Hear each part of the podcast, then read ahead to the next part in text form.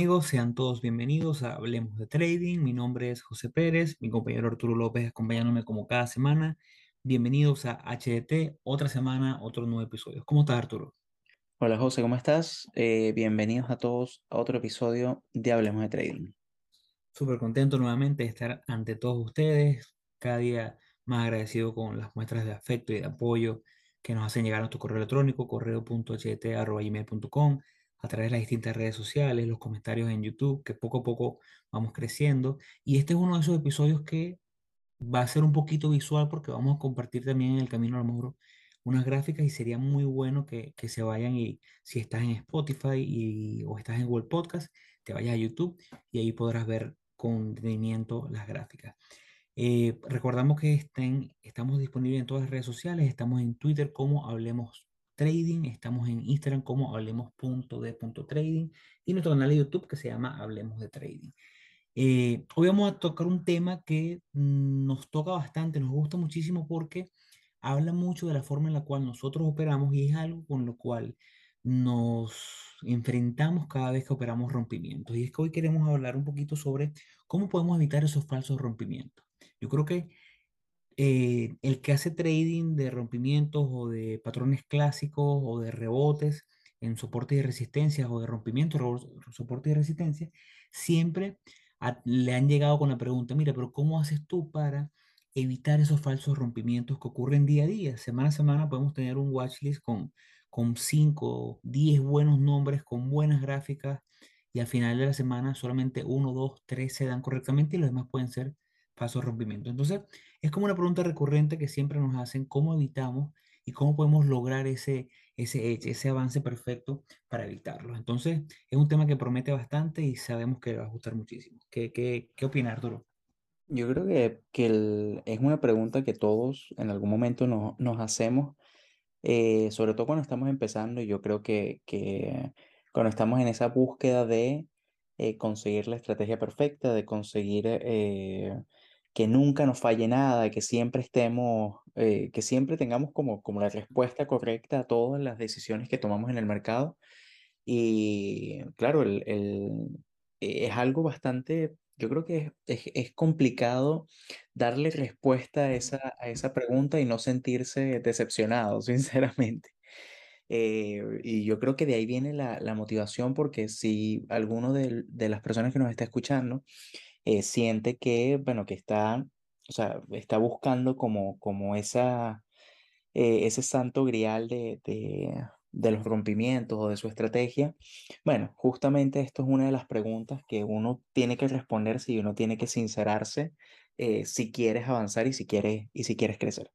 Yo creo que lo, lo primero que hay que, eh, ¿cómo se llama? Que hay que explicar, bueno, qué es un rompimiento, qué es eh, tanto, al, o sea, el nombre de los, de los rompimientos eh, está, o sea, si los, muchas veces los van a conseguir en inglés como breakouts o breakdowns, que son básicamente rompimientos al alza o rompimientos a la baja.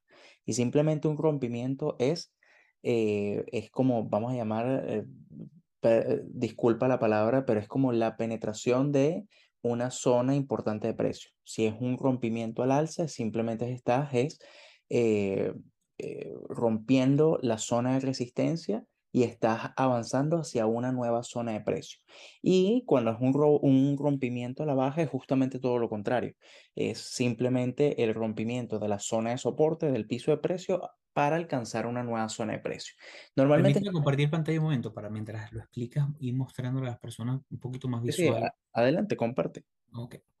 O sea, yo lo, lo, lo, que quería, lo que quería comentar es que, bueno, justamente eh, el, estos rompimientos siempre vienen, eh, bueno, está genial con, con, la, con la imagen que estás, que estás colocando, pero normalmente, normalmente los rompimientos, eh, quizás no normalmente, pero tienen los, vamos a decir que los rompimientos poderosos o los, o los buenos rompimientos siempre tienen como ciertas características que, eh, que nos deberían llamar la atención a, a, todos. O sea, por ejemplo, aquí en este primer, en este primer ejemplo de eh, de la gráfica que estamos viendo Home Depot en, en, velas semanales, fíjense que está formando como un cierto patrón como de un, un, banderín, ¿verdad? Y justamente donde está esa primera, esa, esa primera flecha que colocó José, justamente hay un rompimiento de esa zona de, de, de ese banderín. Eh, ¿Qué es lo que sucede? Bueno, el movimiento ocurre muy violento y en las siguientes semanas Home Depot subió eh, muchísimo.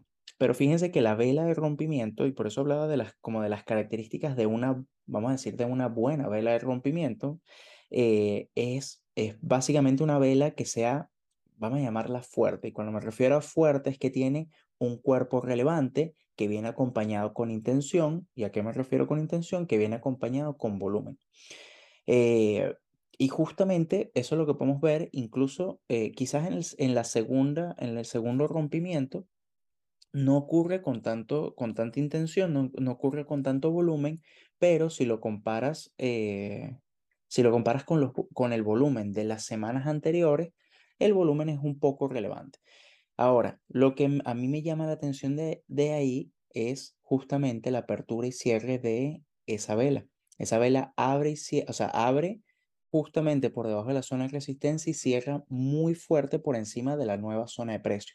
Y ese tipo de cosas son eh, como, las, como las importantes dentro de un rompimiento.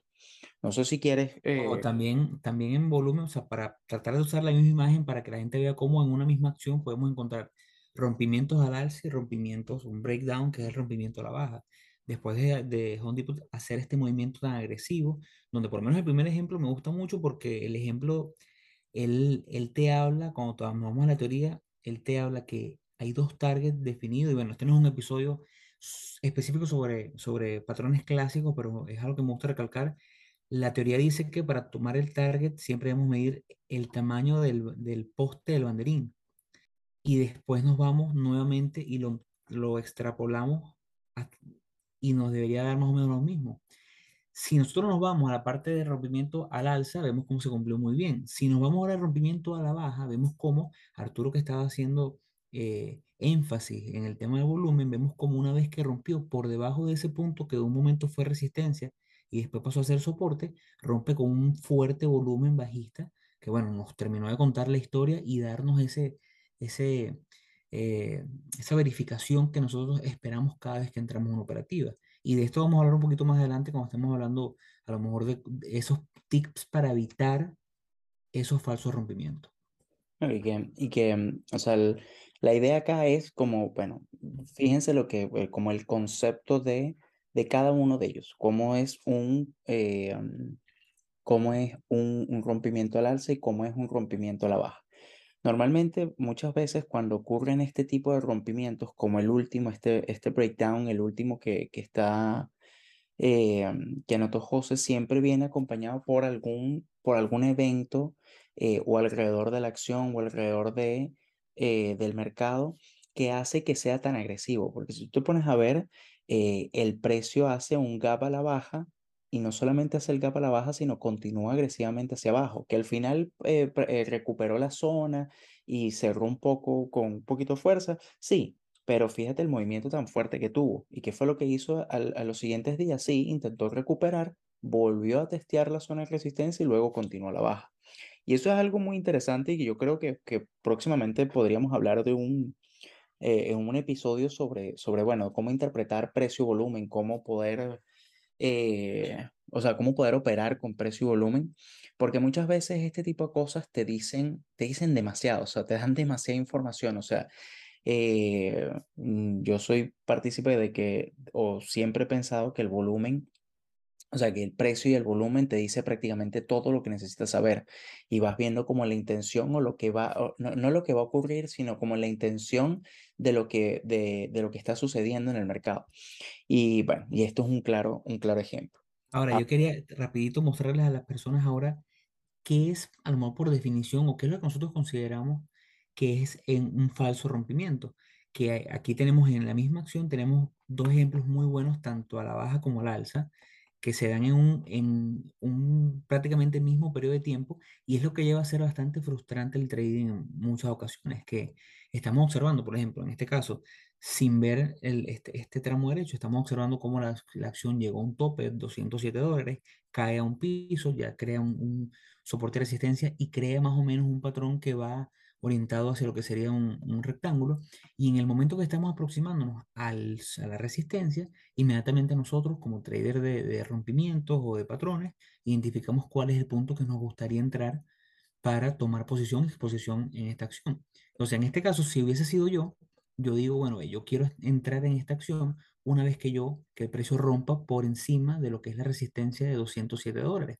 Y hubiese tomado la operativa en este punto. Y esto me hubiese llevado a lo que es, por definición, un rompimiento en falso o un fake out, que no es más que ese punto en el cual el precio rompe por encima de esa barrera de precio, pero hay que entender que los rompimientos, que a lo mejor el que nos está escuchando por primera vez piensa que esto es meramente técnico, pero hay, una, hay razones fundamentales detrás de esto de oferta y demanda, porque la gráfica de precio lo que refleja es ese punto de encuentro donde los vendedores y los compradores se han puesto de acuerdo a través del tiempo. Una vez que rompemos o superamos un límite de precio, no es más que ese desequilibrio que ahora toma, ser, eh, toma fuerza de parte de uno de los dos bandos. Yo hubiese tomado esta operativa sin ningún problema con un stop que bien hubiese podido estar en torno a los 200 dólares y que hubiese pasado que al cabo de dos días el precio hubiese regresado a mi punto inicial, hubiese caído y se hubiese concretado lo que es un, un rompimiento en falso. Y si yo decido tomar en este caso, bueno, que una vez que el precio va cayendo, le veo que tiene fuerza, veo que el precio cayó con un volumen ascendente, todas las características que me gustan a mí cuando se dan este tipo de movimientos, digo, bueno, ahora yo voy a cazar un movimiento a la baja porque es momento de entrar a la baja. Ahora el mercado hubiese hecho lo que sabe hacer muy bien, que es causar mucho dolor porque me hubiese dado una entrada al corto en un rompimiento, una zona que funcionó varias veces, más de tres veces, como, resiste, como soporte para colocar una entrada en el punto que estoy mostrando aquí en la pantalla, que viene en torno a los 268, 69 dólares, y al otro día devolverse y tocar mi stop. Entonces, este es el tipo de A la cosas que semana. Es correcto, a la semana. Este es el tipo de cosas que ocurre que son muy dolorosas y que, bueno, tratamos de mostrarles herramientas que podemos usar para lo mejor llevarle. Esto fue un ejemplo claro de cómo en una misma operativa, en una misma acción, en relativo poco tiempo, podemos tener dos rompimientos, rompimientos Ahora, en falso. a, a mí me, me gusta mucho este ejemplo porque muestra dos tipos de eh, falso, eh, falsos rompimientos eh, en una misma acción y está muy fácil de, de explicarlo, porque justamente aquí eh, no solamente, o sea, el, el rompimiento de, de la zona de resistencia, sino también cómo termina esa vela semanal. Eh, implica mucha, mucha debilidad en la, en la, en el movimiento, en, en la continuación del movimiento. Ahora, eh, fíjate que la siguiente semana, la siguiente semana, como que intentó continuar el movimiento, eh, cuando, aquí en el, en el breakout, intentó continuar el, el movimiento, ¿verdad? Porque abrió y cerró por encima de la zona de resistencia. Lo hizo con volumen, porque tiene volumen Las dos velas tuvieron buen volumen. Claro, tuvieron buen volumen y fíjate que la semana siguiente fue, eh, fue vo- devolvernos a la zona de resistencia. Ahora, yo creo que eso ya sería la, la primera vela de rompimiento, es una señal de debilidad eh, considerable. O sea, yo creo que, que igual yo hubiese quizás caído en la trampa de, de, de ese falso rompimiento, eh, pero también esa, esa vela, esa primera vela de rompimiento muestra mucha debilidad. Ahora, la que es más esa vela nos da la confirmación que, que después la puedes nombrar en el, en el otro punto. Claro, ahora, y, y la segunda yo creo que es mucho más dolorosa porque eh, el, el falso rompimiento se hace con una vela envolvente y es sumamente, volumen. y con volumen, entonces sumamente, es sumamente doloroso porque, sobre todo porque si tú estás viendo esta operación, viéndolo sin, obviamente sin saber el futuro de esa operación, tú ves el cierre de esa vela, de la, de la, de la envolvente, o sea, estamos hablando de la vela de rompimiento de la, de la zona de soporte, ¿verdad? La voy a, yo la, la, voy a dibujar aquí en, en la, en la gráfica. Eh, tú, el- tú ves, eh, no, perdón, eh, tú ves justamente el rompimiento de esa zona de soporte, ¿verdad? Ves el, el rebote a la semana siguiente, ese envolvente que, que ocurre, pero fíjate el volumen que es sumamente bajo. Y uno dice, bueno, nada, aquí lo que está haciendo es retesteando la zona de soporte y ahora va a continuar a la baja. Incluso hasta podrías colocar más posición sobre esa, sobre esa Y yo lo operación hubiese hecho. ¿verdad? O sea, está, está, está bastante, bastante viable. Y bueno, te das cuenta de, de lo que ocurre. Entonces, eh, me, me, gustó mucho el ejemplo porque te muestra dos tipos de, de falsos rompimientos eh, y nos da pie como para, para responder la pregunta de, de, del episodio, que justamente es, bueno, podemos evitar efectivamente los, eh, los falsos rompimientos. Y yo creería y estoy casi seguro que, que muchos traders eh, coincidirían con nosotros de que eh, lamentablemente no, no hay forma de, eh, no hay forma de evitarlo 100%, porque justamente es, es, o sea, el poder evitarlos implicaría saber lo que va a ocurrir a futuro. Y como tú no sabes lo que va a ocurrir a futuro, tú simplemente especulas o creas hipótesis sobre lo que puede ser el próximo movimiento del precio, eh, es inevitable que eventualmente te agarren ese tipo de, de movimientos. Ahora, hay formas de evitar, de, de quizás de disminuir, eh, digamos, como la, la, desgracia de caer en un, en un falso rompimiento. Pero siempre, siempre va a ser inevitable que ocurra. Lo dijo José al principio de, del episodio. Tú ves, no sé, tienes 10, 10 acciones para eh, para la próxima semana que estás em, visualizando, que viste que no sé, que tienen un patrón, todo el tema. Y al final de semana eh, se te activan, no sé, cuatro de esas diez. Y de esas cuatro, una o dos salen positivas. Una de esas dos, las otras dos se bajan, o sea, se devuelven y hacen algún falso rompimiento. Y las otras seis automáticamente la zona de resistencia, o sea, el, el, el, como digamos, el, sí, la zona de resistencia del patrón que estamos viendo eh, fue más y la, y la, la, acción se devolvió hacia el otro lado. Entonces, eh, en el otro sentido. Entonces, eh, es inevitable. Yo creo que, que, y me imagino que también tú opinas lo mismo, José, pero es inevitable. O sea, sinceramente no... Mira, no para mí, para, para, para no sé, para dar mi opinión rápida, para mí, tratar o creer que se pueden evitar los rompimientos es creer que se pueden evitar las pérdidas. Si, si tiene algo de sentido. Sí, claro, claro, totalmente. Al final del día es parte del negocio y si, si vamos a dar unos tips, si vamos a mostrar las cosas que nosotros vemos para evitarlos, tratar de minimizarlos, pero es importante que antes de que, de que dejes de escuchar en este momento el podcast, entiendas que el negocio aquí no es evitarlo 100%, el negocio es minimizar por error humano, minimizar con cosas que tienen lógica, pero entender que es parte del proceso y cosas que van a pasar. No tiene que molestarte porque en los ejemplos que acabamos de mostrar, en el segundo ejemplo más que todo, porque el primer ejemplo era un ejemplo que estaba un poquito más manejable y bueno, voy a, voy a rápidamente a volver a, compartirlo para, para, para mostrarlo. En el primer ejemplo, eh, Arturo hace algo aquí que, él, que a él le gusta mucho, que a mí me parece buenísimo y yo he fallado a lo mejor no replicarlo más y es el análisis de, de, la vela como tal. Esta es una vela que inmediatamente te da una señal de alerta muy grande. Esta es una vela que a Arturo le gusta muchísimo, si no me equivoco, porque te está diciendo que el precio abrió, el precio llegó a un máximo, pero no tuvo fuerza como para cerrar. Esto es una vela que, conociendo a Arturo, ese mismo día hubiese cerrado su operativa. ¿Cierto o falso? Sí, no, totalmente, totalmente. O quizás no, quizás no hubiese cerrado la operación, pero por lo menos hubiese vendido parte de la operación. O, o llegas el stop a, a break even, buscando Exacto. que a lo mejor el otro día, bueno, a lo mejor el otro día esperas este momento, sube un poco, pones en break even y después no pierdes nada. Es algo muy válido. Pero el segundo ejemplo es un ejemplo en el cual estoy totalmente seguro que tanto Arturo como yo hubiésemos tomado esta vela sin ningún problema, estuviésemos muy contentos con el volumen al, al final del cierre de esta semana, una vela semanal la siguiente semana, al ver este, esta vela, que no termina de ser envolvente y que aparte tiene un volumen que es la mitad del volumen anterior, yo digo, bueno, creo que es el momento de agregar más riesgo a esta posición, porque tengo los datos en la mano. Sin embargo, el mercado hace lo que le encanta hacer, que es darnos dolor en vez de dinero, y esto es lo que ocurre. Dos, tres semanas después llega nuestro stop.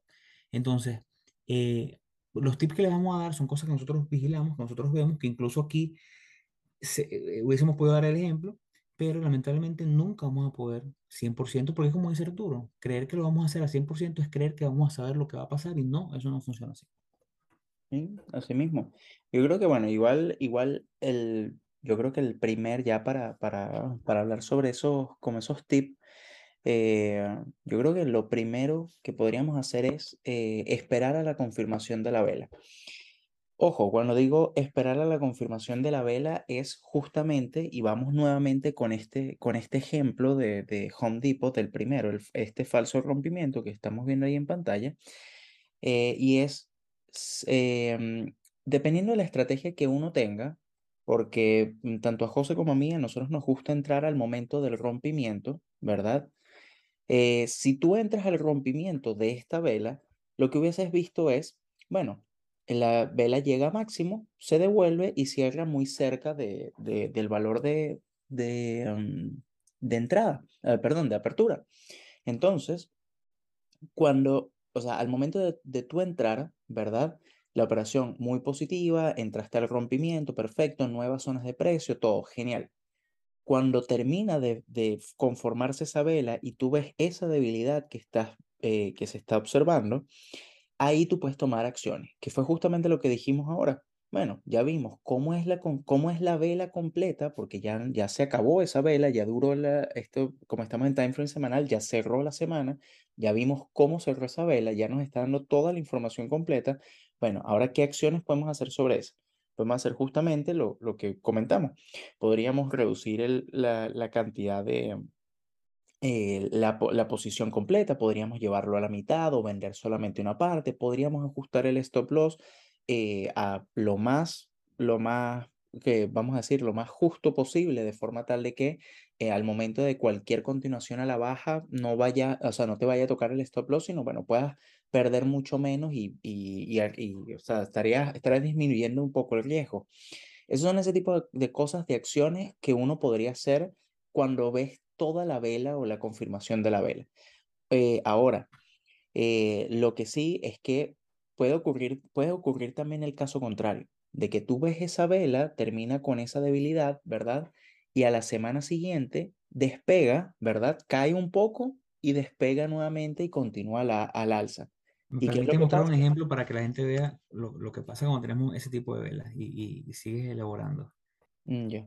Sí, o sea, lo- yo lo que voy es que lo que puede pasar es el caso contrario. Puede ser que vemos la debilidad, tomamos acción, ¿verdad? Y lo que hacemos después es que eh, el movimiento continúa eh, al alza. Y entonces nos toca el stop loss por cualquier razón de que la vela cayó un poco más eh, y nos perdemos la operativa.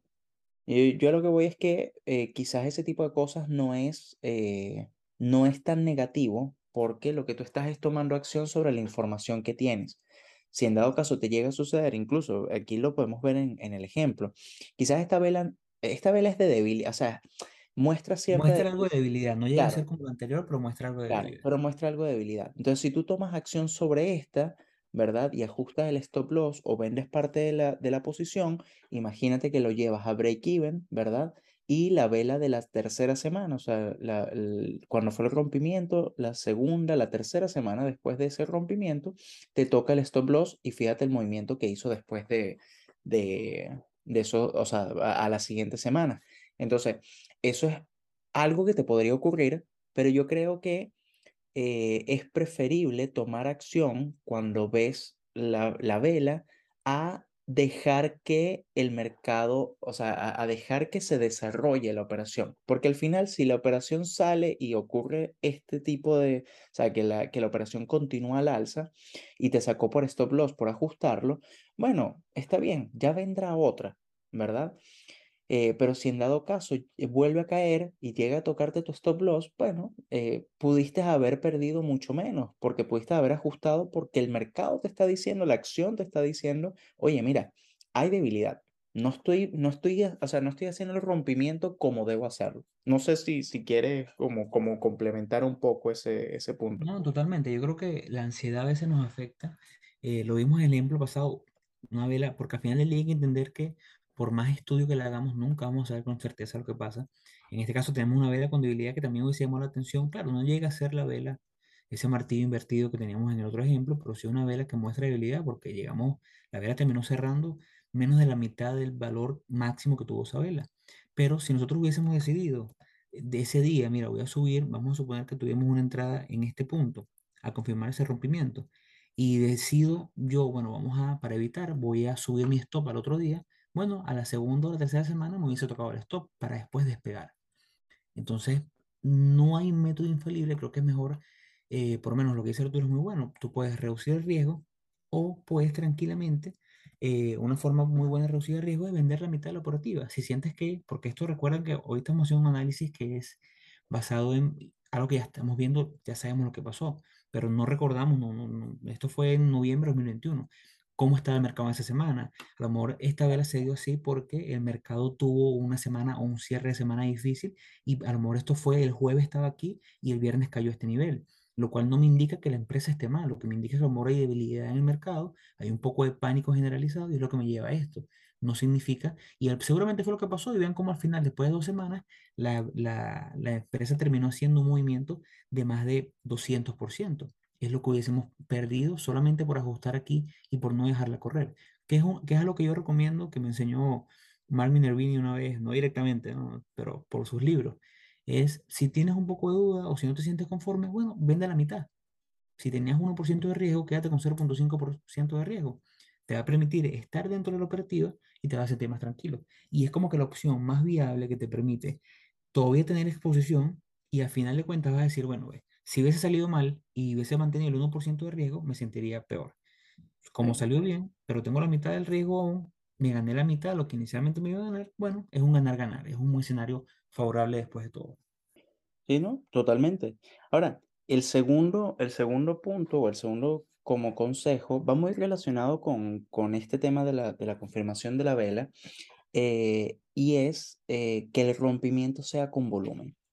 Muchas veces, ¿verdad? Eh, obviamente para, para nosotros ver o para saber si el rompimiento es con volumen, muchas veces tenemos que ver ya, muchas veces no, prácticamente siempre tenemos que ver eh, la vela completa, a menos que sea, eh, que la, no sé, que entre mucho volumen al inicio del mercado y ya la, a la mitad del, de la sesión de mercado ya el volumen está muy, muy por encima del promedio.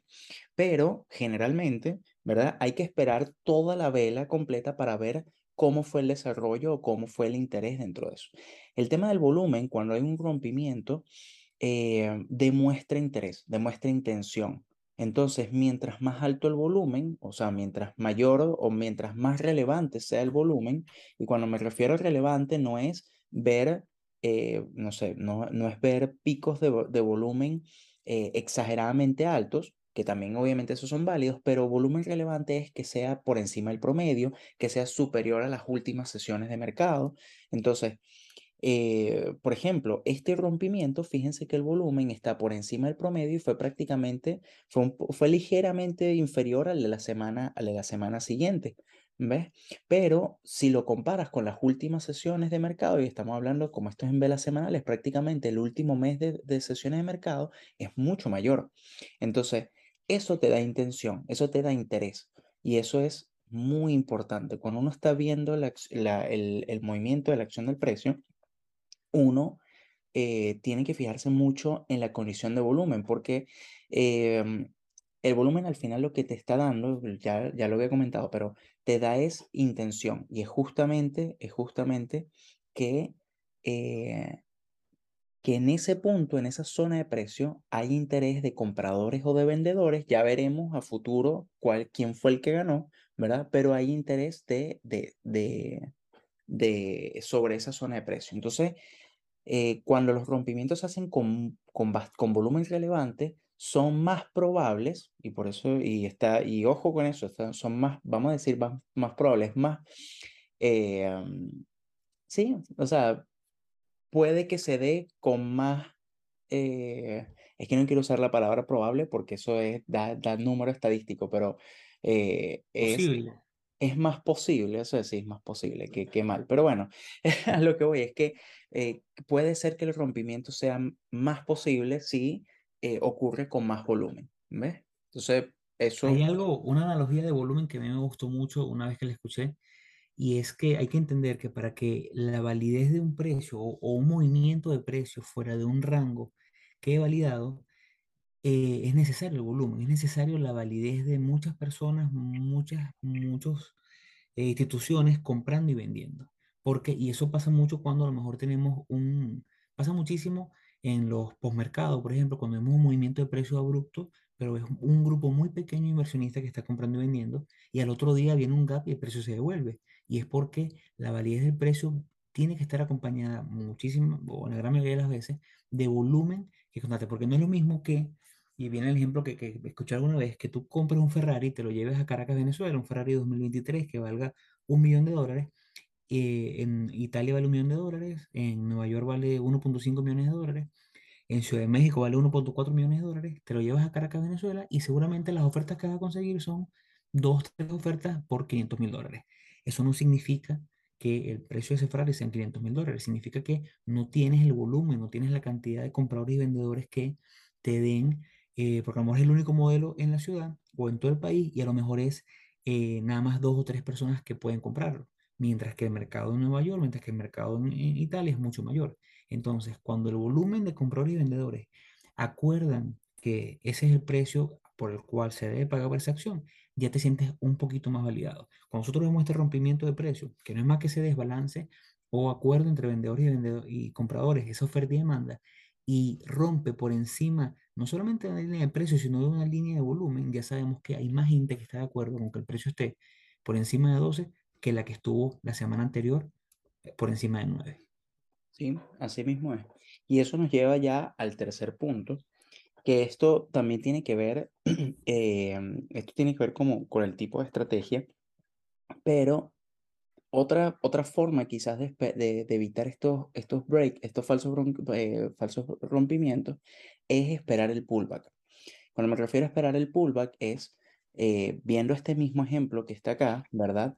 sería no entrar en la primera vela al momento del rompimiento, sino entrar a la tercera semana. Eh, eso sería, si José, si me puedes ayudar un, poco con el, con el dibujo, eso sería entrar en esa vela, justamente, ¿verdad? ¿Qué es lo que está sucediendo? Ocurre el rompimiento, a la semana siguiente hay una vela pequeña, eh, aquí es bajista la vela, con bajo volumen, ¿verdad? Te confirma la zona de soporte, ¿verdad? y a la siguiente semana entras como, o sea, ya estás confirmando que estás por encima de esa zona de precio y la entrada la realizas en esa zona, en, esa vela. Entonces, eso es una estrategia que tiene, eh, yo creo que tendría, tiene, tiene sus ventajas y sus desventajas. Eh, yo creo que la, la, principal ventaja es, bueno, quizás te puedas como, em, puedes tener como cierta consolidación sobre la zona de resistencia, lo que hace que tengas como ya movimientos del precio por encima de esa zona. Entonces eso te podría ayudar a evitar los falsos, los falsos, los falsos rompimientos. Ahora, el problema de este tipo de estrategias es que muchas veces, o, yo creo que las operaciones que, que, nos gustarían a nosotros, y, y, yo creo que es cuestión de, por eso dije al principio de estrategia, pero a nosotros nos gusta que el rompimiento sea explosivo, por lo que la vela al momento de romper, ¿verdad? Puede ser que sea tan explosivo el movimiento que nunca caiga, que nunca retestee la zona. Incluso yo he visto muchos rompimientos y creo que, no me atrevo a decir que la mayoría, pero hay muchos rompimientos que son de esa forma. Por lo que entonces la principal desventaja es que puedes perderte el movimiento por, por esperar justamente ese, ese retesteo. Entonces, eh, bueno, justamente acá donde lo está dibujando José, fíjense que ocurre el rompimiento y nunca hubo un retesteo de la zona de soporte, simplemente fue un movimiento muy agresivo a la baja, entonces pierdes toda la operación que puedes estar esperando en, digamos, no sé, un par de semanas que estás observando la, acción y te pierdes el movimiento por esperar ese retesteo. Es hasta preferible que te agarre el, el, el falso rompimiento y pierdas por tu stop loss, ¿verdad?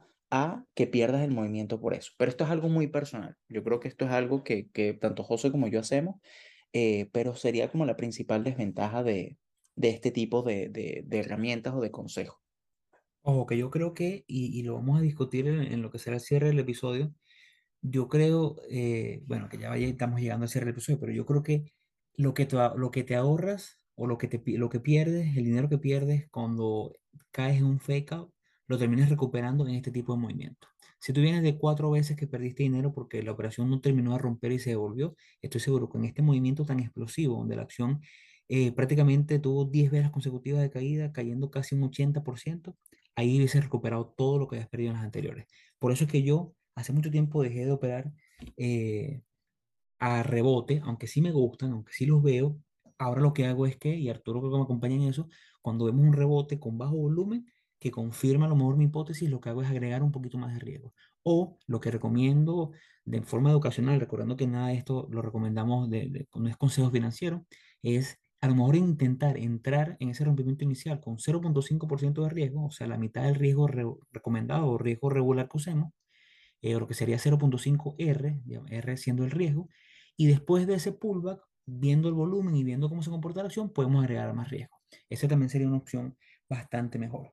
Yo creo que eh, otra recomendación rápida que lo vimos aquí es tratar de no operar durante eventos económicos importantes como eh, reporte de ganancias o dividendo. Eso también le da un poco más de incertidumbre a la operativa, lo cual hace que eh, salga un poquito más de nuestro control. Pero yo creo que para cierre, antes de pasarte y darte la palabra, yo creo que es necesario entender que, como dijimos anteriormente, los fake out, los falsos rompimientos es parte de la operativa, son parte del mercado. Nunca vamos a poder estar 100% libre de fake out. Eh, yo lo internalicé y lo entendí hace mucho tiempo, Arturo también. Simplemente es darle la vuelta y, entender que es parte de nuestro proceso. Eh, Peter Brand dice algo que a mí me quedó hace mucho tiempo es que hay que dar un salto de fe. Eh, si bien nosotros manejamos esto con el mayor análisis de riesgo y cuidado posible, hay que entender que para poder tener ganadoras como la que mostramos en este ejemplo, donde el precio cayó tan fuertemente, hay que estar dentro operativa. Y si esperamos simplemente un pullback, no lo vamos a, no lo vamos a poder capitalizar. Bueno, yo estoy totalmente de acuerdo y hay otro, también hay otro, otro eh, consejo que también podríamos, o sea, que se podrían agregar a, a este listado. Nosotros colocamos eh, como que los que más, o sea, los más importantes que consideramos nosotros eh, pero igual, si, si en dado caso quieren, o sea, eh, les interesa este tema o quieren saber un poquito más, eh, nos pueden escribir a nuestro correo que es correo.hdt.gmail.com. Igual así como para cerrar, sí me gustaría que, bueno, que nos sigan en nuestras redes sociales, que estamos en Instagram como hablemos.de.trading, estamos en Twitter como Hablemos Trading, nuestro canal de YouTube que es Hablemos de Trading. Eh, y bueno, eh, muchas gracias por escucharnos hasta aquí. Muchas gracias, José. Y nos vemos en otro episodio de Hablemos de Trading. Hasta luego, chicos. Hasta luego, amigos. Cuídense.